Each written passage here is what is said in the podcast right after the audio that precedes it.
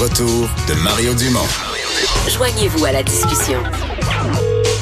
Appelez ou textez 187 Cube Radio. 1877 827 2346. On est de retour, Vincent. Euh, bon, euh, le Parti vert a maintenant un député et se lance dans cette campagne fédérale, mais en ayant déjà un député au Québec, qui n'ont pas fait élire, mais qui a été un transfuge du NPD, Pierre Nantel.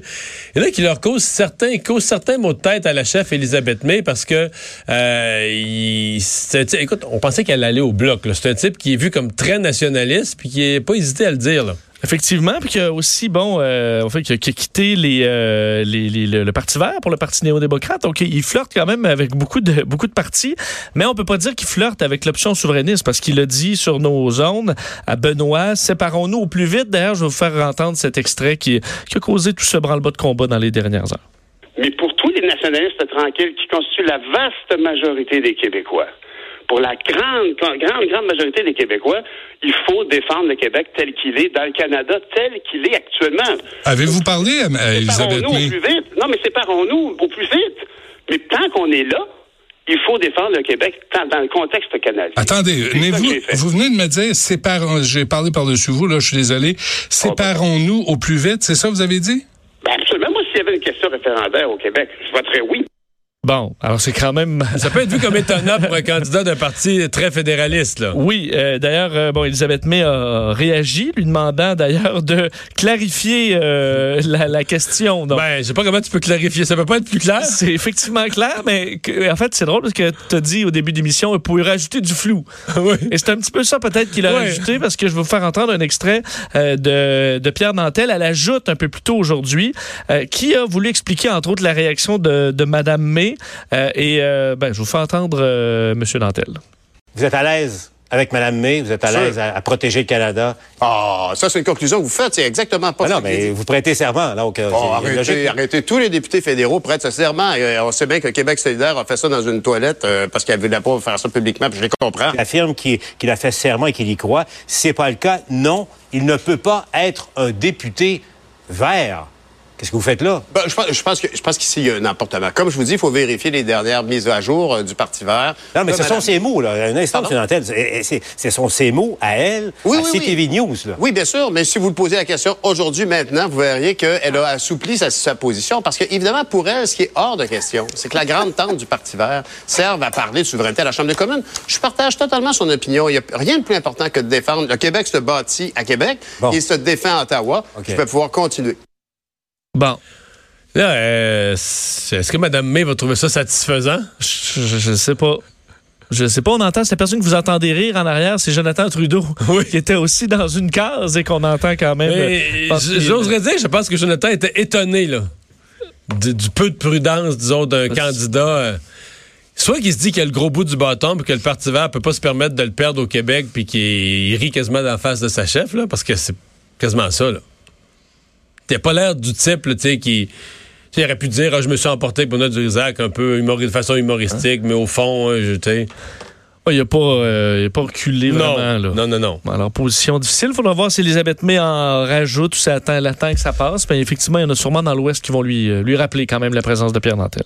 Scène euh, assez spéciale qui est arrivée aujourd'hui et qui s'est produite au cégep de Granby, dans le stationnement du cégep de Granby, entre autres.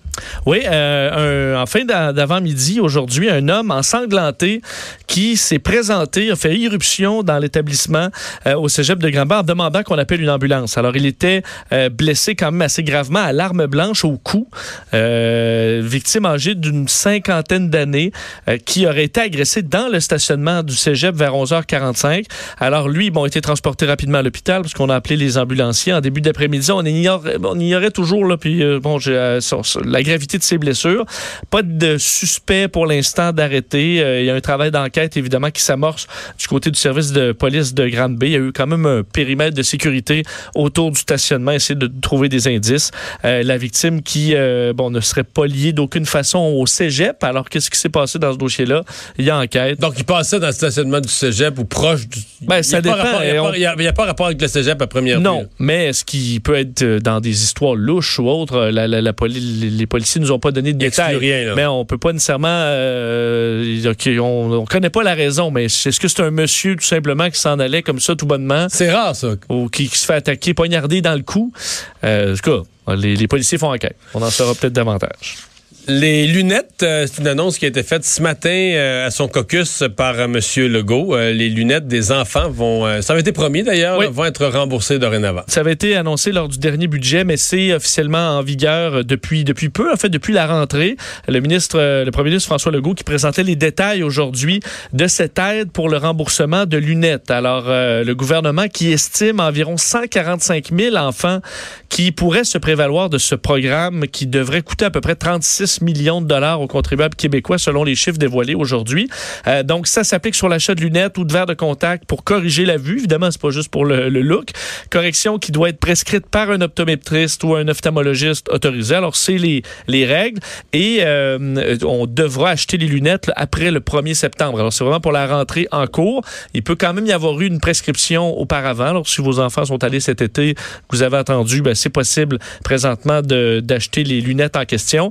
On veut régler certaines problématiques avec des jeunes qui n'ont pas de lunettes. Souvent, on associe un paquet de problématiques qui, euh, à l'école, d'apprentissage. Ouais, on euh, dit de le jeune, a- on, on met de quoi au tableau puis il apprend rien. Puis finalement, il, tu vois, les jeunes n'expriment pas bien là, ce qui leur arrive. Mais on s'est rendu compte qu'ils voient rien. C'est parce qu'ils voient rien.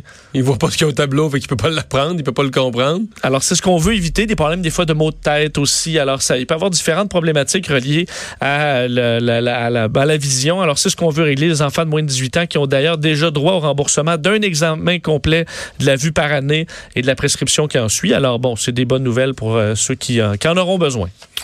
Et finalement, François Legault qui a été interrogé sur l'opportunité ou pas de rencontrer Greta Thunberg. Oui, et euh, bon, avec Greta... qui- qui, euh, juste dans la hiérarchie mondiale, est-ce qu'elle vient devant le président américain, secrétaire général Ben, de l'ONU? Oui, il pourrait avoir le G7 plus Greta Ah, admettons, ok. l'an prochain. je comprends. Donc, euh, c'est non officiel. OK. Mais elle a quand même son importance. Alors, euh, Greta Thunberg n'est pas invitée comme telle pour l'instant à rencontrer le premier ministre François Legault. Mais François Legault dit si elle souhaite me rencontrer, ben, je, vais disponible. lui, je vais être disponible. Euh, il explique, il a dit aujourd'hui que c'est une jeune fille qui a beaucoup de mérite. J'aimerais la rencontrer si elle est disponible à Montréal lors de son séjour, euh, alors qu'il était euh, à Rivière-du-Loup, le, premier ministre aujourd'hui. Alors, le Québec solidaire, via Manon Mancé, avait demandé qu'elle passe par l'Assemblée nationale. C'est un dossier qui est dans la cour du président de l'Assemblée, François Paradis. Alors, il n'a pas statué encore là-dessus. Mais si Greta Thunberg le souhaite, mais là, tu sais, le souhaite...